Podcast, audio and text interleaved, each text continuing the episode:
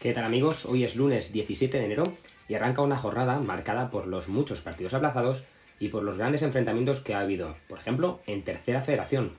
Arrancamos.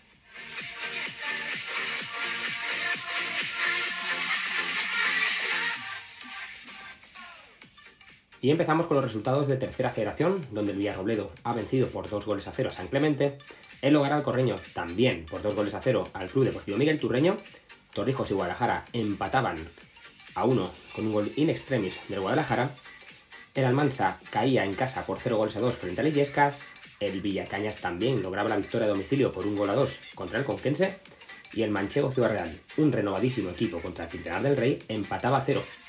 Eso nos deja una clasificación en la que el Guadalajara sigue líder, seguido de Quintanar del Rey, y por abajo Miguel Turreño y Hogar Alcarreño parecen desahuciados, con San Clemente y Almansa en posiciones de descenso. También peligran el Manchego Ciudad Real, Huracán, Villacañas y Tarancón.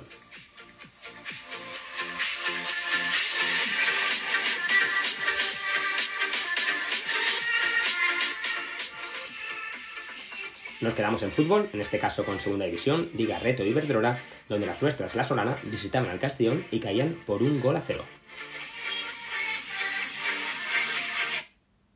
En fútbol sala, recordamos que no había jornada esta semana en Primera División, ni el Villalba y Valdepeñas ni el Manzanares disputaban partidos, pero sí lo había en Segunda División femenina.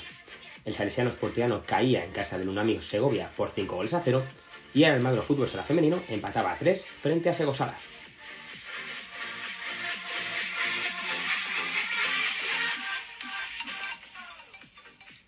En balonmano, División de Honor Plata masculina, el Alarcos vencía por un tanto a Málaga, 31-30 y sigue líder. En plata femenina, el Bolaños conseguía una nueva victoria por 27 a 20 frente a Córdoba. Y el Solís Pozuelo ganaba domicilio por 22 goles a 34. En Primera Nacional masculino, Caserío vencía domicilio por 25 a 26, mientras que el Bolaños caía en casa por 23 a 31 frente a Icasa Madrid.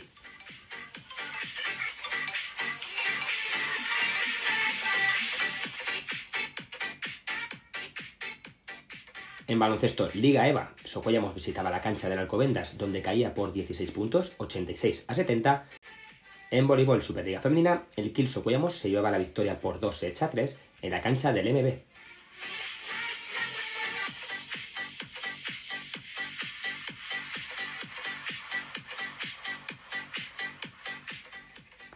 Y como siempre nos despedimos dando las gracias a todos nuestros patrocinadores y diciéndoles que mañana martes tenemos más información de todos nuestros clubes y deportistas. Hasta mañana.